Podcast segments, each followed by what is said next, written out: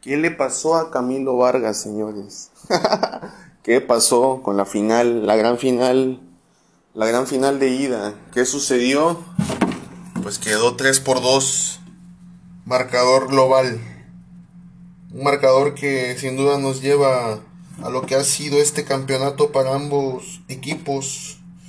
Un Ángel Mena, el ángel del gol, que lo, que lo nombran Recordemos que llegó para Cruz Azul hace, unos ya eh, más de cuatro años. Y bueno, aquí queda en evidencia que si hay jugadores que pues vienen, ¿no? Y, y, y, a veces maduran en un equipo, a veces se esperan, a veces es así. Estamos hablando de extranjeros. ¿Por qué no esperar a un mexicano que se nutra dos o tres temporadas? No, no conviene. Y bueno, Aquí está marcado el, por las finales, quienes marcan, marcan extranjeros. Y, bueno, seguimos con, con, la noticia. El partido queda 3 por 2 a favor de León. Un partido muy duro, un partido muy disputado por parte de las dos escuadras. Furch, muy inteligente. Furch eh, me recordó mucho cuando en su gol. En el gol que, que hizo me recordó mucho cuando empezó con el tiburón, cuando llegó aquí a, a México, cómo empezó con el tiburón, o más bien cómo eran los partidos con el tiburón. El tiburón jugaba a reventar, reventar, explotar balón, y a que le cayera al fondo, la recuperaba y gol. Así muchos goles con Furch, Julio César Furch, el emperador. Así muchísimos goles, se recordó mucho esa época en la que estuvo en los tiburones rojos y bueno, termina definiendo el ángel del gol. Este, esta final en México que bueno, es algo inesperada. Nadie se esperaba un Atlas que llegara a esta final. Y sin embargo, esperaremos qué pasa en el Jalisco. Ojalá se pueda coronar el Atlas. En otras noticias, el, el Barcelona, el Barcelona que ha sido relegado a la Europa League, señores y señoras, el Barcelona ya tienen posibles rivales en la Europa League. Esto de acuerdo a mediotiempo.com. Eh, nos comentan, el Barcelona ya conoce sus posibles rivales para la ronda de 16 avos de final eh, de la Europa League ya mencionada. Y bueno, hay dos rivales de cuidado, podría decirse. Rivales que han sido duros en la competencia. Ahora, ahora señores, entra, el Barça entra a otro torneo totalmente distinto decimos, la Europa League es el torneo, el segundo torneo, ¿no? El segundo, lo segundo así, ahora sí que en Europa el segundo nivel. No, a ver, vamos a aclarar las cosas. En Europa hay demasiados, hay en la UEFA hay demasiados equipos, demasiados clubes. Por consiguiente, tienen que hacer una segunda competencia. Que si es la competencia B, se podría decir. Pero bueno, aquí el Barcelona ya cayó. No es posible que esté un Barcelona en esta instancia. Creo que tenía años que no sucedía eso. Años. Te estoy hablando de posibles más de 10 años. Eso ya es hablar de proyectos que han caído, proyectos que no, para mi parecer, no tienen fundamentos. Y bueno, Barcelona ha regalado más dinero, creo que junto con el City no. El Chelsea, perdón, que regalan dinero a morir. Y bueno, contra quién se mediría en la Europa League, el conjunto de Xavi ya conoce los posibles, como ya comenté, hay seis opciones para los culé. El Barcelona ya evitó o evitaría a la Real Sociedad, al Betis y al Sevilla, quienes también están en Europa League, equipos que son muy duros, equipos que conocen bien la competición, son su Champions League y bueno, están cómodos en esta, en esta Europa y, el Barcelona es el nuevo invitado. Por lo que el único camino sería los, medirse con los mejores segundos lugares de grupo, donde está el Napoli del Chucky, la Lazio. Y que bueno, esperan no toparse. También está el, eh, el Olympiacos, el Dinamo de Zagreb, el Sporting Praga, el Lazio, posibles rivales. Y bueno, mm, el Rangers también se metería por ahí. Eh, el Barça, el Barça metiéndose en problemas, el Barça que bajó su nivel, está pagando y, bueno, No podemos hablar más acerca de ello. Están en un pésimo nivel. Y entre otras noticias internacionales, el mexicano Diego Laines acusan al mexicano Diego Laines de hacer berrinche. Esto en el partido correspondiente del Celtic contra Betis. Usa las redes sociales, utiliza las redes sociales el mexicano para aclarar, aclarar lo sucedido en, en el partido. Sabemos que que bueno, eh, Laines, Laines siempre está en el ojo del huracán. Laines si hace un buen partido, si hace un mal partido, Laines, Laines guardado, son los extranjeros del club español, del Real, Real Betis Balompié. Entonces, siempre va a hacer ruido. Comenta, me metí a las regaderas a bañarme por el frío. Y volví a los cinco minutos a seguir viendo el partido de mi equipo, escribió el Azteca en su cuenta de Twitter, citando un video donde se aprecia su comportamiento, el cual dio mucho de qué hablar. Y bueno, Diego Laines comparte para apagar las, las alarmas, Diego Laines muy inteligente sin duda. Y bueno, para más detalles del tema, corría el minuto 63 del juego de la jornada 6 de Europa League, cuando el surgido del América fue reemplazado por Sergio Canales, lo cual molestó al mexicano, pues apenas saludó a su compañero, además de que dejó la mano estirada a un auxiliar de Manuel Pellegrini, el DT del Betis. Pero no fue todo, ya que Lainez te que dejó ir una oportunidad muy clara durante el juego, no se dirigió a ocupar un lugar en la banca del conjunto español, sino que se fue directo a la zona de vestidores. Y por esto, señores, lo critican por cualquier acción que haga un jugador top. Laines es un jugador top para el Real Betis Balompié. Igual, aquí tenemos un detalle más con Laines. Bueno, entramos a detalle, entramos a detalle de lo que fue el partido México-Chile, el partido amistoso que ya habíamos comentado. Eh, vamos a dar a detalle los, los que debutaron, esos jugadores que, que bueno, Carlos Acevedo, Carlos Acevedo, el guardameta, se presenta con la selección mexicana. Eh, apenas al 3 con una vistosa tajada, eh, analizando el partido eh, frente a un remate de Benjamin Kusevic. Y bueno, que esto fue una de las atajadas más impresionantes de Acevedo durante el partido. Y tiene, tiene muy buenas cualidades, sin duda, sin duda es uno de los...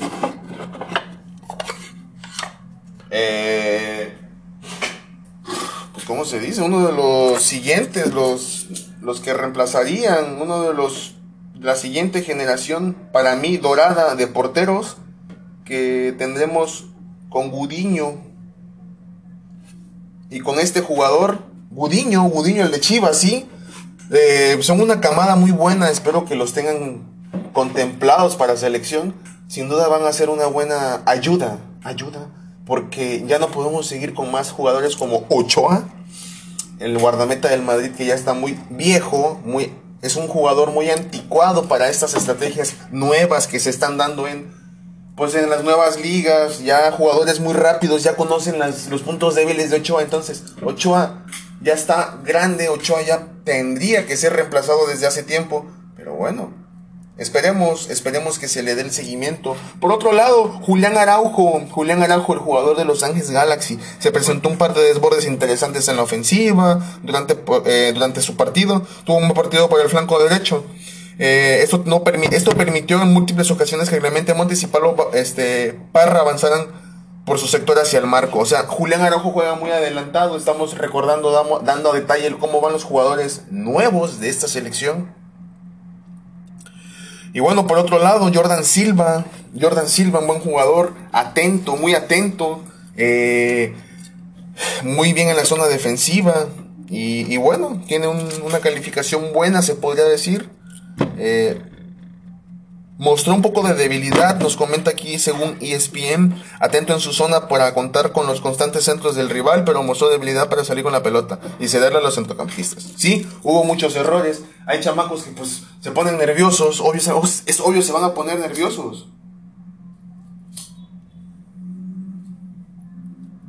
Si tú no llevas a un jugador de buena talla o de estas tallas que son chavos mexicanos que ya vienen eh, desde jóvenes jugando en primera división, ya tienen un recorrido. Si tú no vienes haciéndolo con un jugador así en selección para un mundial, ¿qué quieres? Que el jugador venga. Que el jugador venga y te resuelva la vida. Eso quieren. Comprense un FIFA y hagan un videojuego. quieren apagar todo. Perdón, perdón, la tos. Quieren apagar todo, todas las alarmas, quieren apagarlas, trayendo jugadores que están ahorita vendiendo, ¿no? Sí, pero darles un, un, tiempo, ¿no?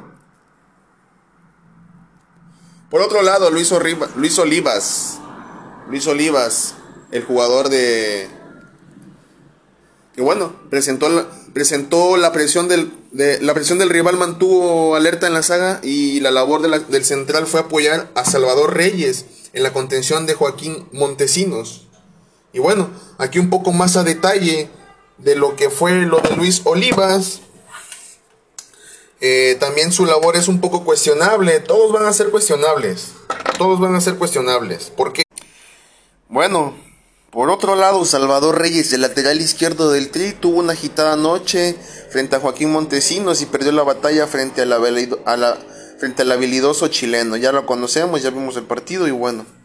Esto según la crítica de ESPN, que le exigió al máximo e impidió su salida como carrilero para apoyar al ataque. Recordemos que el Tata apostó por un equipo ofensivo en el cual apostó, repito, perdón, puso jugadores rápidos. Él quiere que los carrileros tengan salida.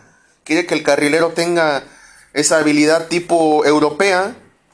Pero bueno, los chilenos muy inteligentes dijeron, vamos a cerrar esas esas salidas de México y bueno, lo obtuvo, lo obtuvo, lo hizo muy bien y por eso sin duda eh, se optó por el empate por otro lado, Alan Cervantes, la formación 4-3-3 lo colocó como único contención fijo y padeció ante tres centrocampistas que presionaron la línea, como ya mencionamos, y notaron múltiples oportunidades de robo de balón para tomar mal parado al Tri.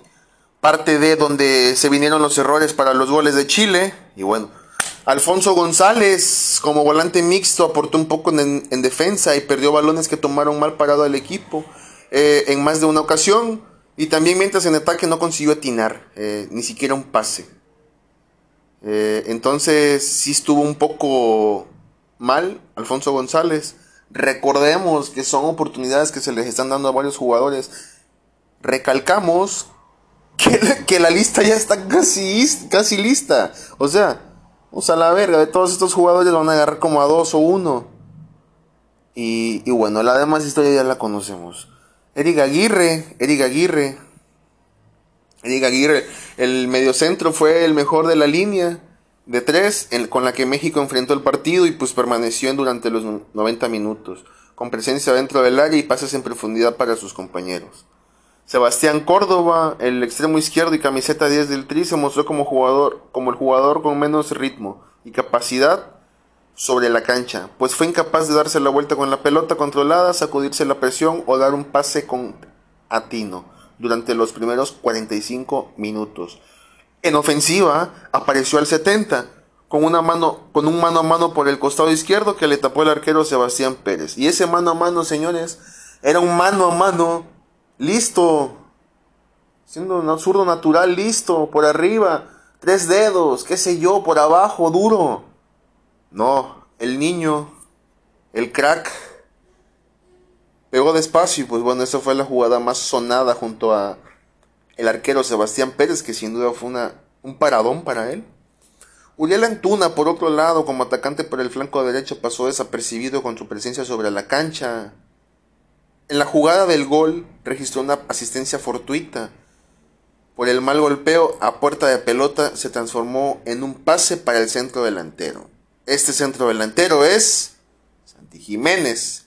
Santi Jiménez, que sin duda, ahorita hablamos de él.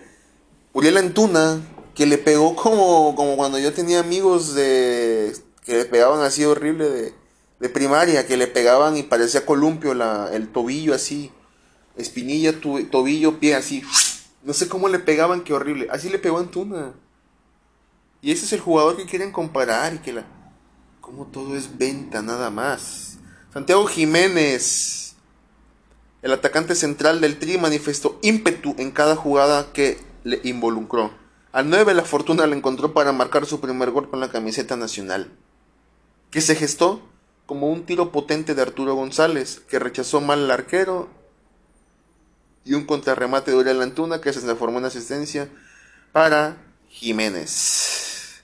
Y bueno, eh, por los cambios que entraron, estamos recorda recordemos, estamos hablando de los chavos que están nueva generación, entre comillas. El Lira rápidamente, el mediocentro de contención, ingresación en complemento para equilibrar la contención del equipo. Pero eh, ante un rebasado Alan Cervantes y este, cumplió con un propósito de buena manera, por así decirlo. Cumple Israel Reyes como suplente de Jordan Silva, que de un mal partido fue incapaz de sobresalir en la saga del Tri. Fernando Beltrán, el nene Super Arturo González de mal partido y brindó certeza en la segunda línea del equipo. Sin embargo, la mejoría no se notó gracias a las pocas garantías en defensa. Esto es decir, que la defensa del Tri da pocas garantías. Claro que sí, ponga cualquiera en una selección con tan presión, aún así sea amistoso y pues bueno, tienes la presión encima, cualquiera le sucede. Marcelo Flores, pedido por el público en tendencias y tendencia en redes, ingresó al 83 por Uriel Antuna, con pocas jugadas para mostrar, su potencial. Y es cierto, y es cierto. ¿Cómo vas a mostrar tu potencial con tan solo 7 minutos, 8 que te den? Y Mauro Laines que ingresó por Sebastián Córdoba al 83. Yo pienso que ya lo de Mauro Laines es como de cotorreo, como de contrato. Y por ahí se puede ingresar, ¿eh? Por contratito se puede meter hasta el mundial, señores, sin hacer nada, absolutamente nada. Por otro lado nos va el Chucky, el Chucky está bien. Por parte de del parte médico del Napoli informa y descarta que se, que se trate de una conmoción cerebral. Y bueno, esto por un golpe que sufrió el Chucky. Esto tras un partido ante el Leicester City salió salió en, en camilla. Y bueno, se le realizaron los estudios médicos. Esto nos comparte según record.com. Eh, se le realizan estudios médicos pertinentes a Irving Chucky Lozano luego de haber abandonado el terreno de juego con Collarín durante el partido ante Leicester City en la Europa League debido a un tremendo impacto que sufrió en la cabeza al chocar con su oponente Wilfred Ndidi. El Napoli, por otro lado, informó que el futbolista mexicano no sufrió una conmoción cerebral. Lozano se sometió a pruebas clínicas y diagnósticas con el doctor Alfredo Buchiero en la clínica Pineta Grande, dichos exámenes arrojaron resultado negativo, mencionó el club en su página oficial. También en sus redes sociales se dieron el parte médico del jugador, asegurando que sufrió un traumatismo, un trauma, perdón, un traumatismo craneofacial. Los estudios realizados a Erwin Lozano por el trauma craneofacial no emocional que padeció en el último partido arrojaron un resultado negativo e indicaron, por el momento se desconoce el tiempo que Chucky Lozano permanecerá inactivo. Sin embargo, durante los próximos días se encontrará bajo observación para conocer la evolución del Chucky, del Chucky Lozano, que sin duda es un jugador que le pegan mucho. Hay que tener mucho cuidado con Chucky, tratar de no, que no sea un Neymar Neymar que lo llevan más allá del estrellato y todo, las lesiones lo van jalando, lo van jalando al retiro. Esperemos que Chucky no sea uno de esos jugadores habilidosos que vemos que se vayan poco a poco apagando debido a las lesiones. En fichajes, entramos en el modo fichajes. Haaland, Real Madrid, Barca, Man City, Bayern son opciones para emigrar, reveló Riola, el representante del futbolista noruego que dijo que su traspaso se podría dar durante el verano. Eso nos comparte según record.com. Eh, todo apunta que Haaland saldría del Borussia Dortmund el próximo verano. Borussia Dortmund que se ha hecho famoso porque hace muy buenas ventas, muy buenas compras a precio muy barato, vende caro. Y bueno, Haaland es su siguiente producto final. Mino Riola, representante del futbolista noruego, reveló los cuatro posibles destinos, que ya los nombré. Y bueno, puede, se puede dar y dará el siguiente paso. Estos son los grandes clubes que a los que puede ir. El City ha ganado el campeonato cinco veces en los últimos años, significativamente más que el United. Cuando nos mudamos a Dortmund, todos sabíamos que llegaría a este paso, mencionó durante una entrevista para Sports One. Y bueno, por otra parte, Riola asegura que el traspaso de Herling Haaland se daría en verano y no durante el mercado de fichajes de invierno. Quizás este verano, quizás el verano siguiente. Así hablan, así hablan, así hablan, así son, así se, así se maneja esto, ¿no? Así se podría decir. Se maneja así para venderte un, producto, como lo digo, final, un producto que era sin duda una joya en bruto, lo pulieron y él responde con goles a pesar de que ya no está, no va a jugar ni mundial ni Champions. Y bueno, le diremos al club cuál es nuestra idea y ellos nos contarán las suyas, pero no se tomará ninguna decisión en invierno. Esto nos lo comenta Mino Riola. Eh, y bueno, el, precio, ¿cuál sería el precio de venta? El, precio oscila entre los 75 y los 80 millones, declaró Riola. Lo que hay en, lo que hay un contrato está un contrato, bla, bla, bla. Esto queda entre el jugador y yo. Nosotros y el Ormo sabemos exactamente lo que tiene que suceder. Esto es, yo quiero Milana, ¿no? Que otra cosa. Lo hemos estructurado muy claramente y siempre tenemos una comunicación muy abierta con WhatsApp, y ahora con Kel. Nos tratamos con honestidad. Eso es mucho más importante que cualquier cosa que esté escrita. Y bueno, esto quiere hablar que, que Riola quiere vender muy bien al jugador y sin duda si el Madrid y el Barça y los que ya nombré están involucrados en su ficha, en la posible, el posible fichaje de su carta, vaya que va a haber mucho dinero. Señores, muchas gracias. Muchas gracias por acompañarnos. Gracias por acompañarnos. Gracias por estar aquí sintonizándonos. Y bueno, nos vemos en la noche. Gracias, gracias de corazón y que estén muy bien y que pasen un excelente día. Ánimo, saludos.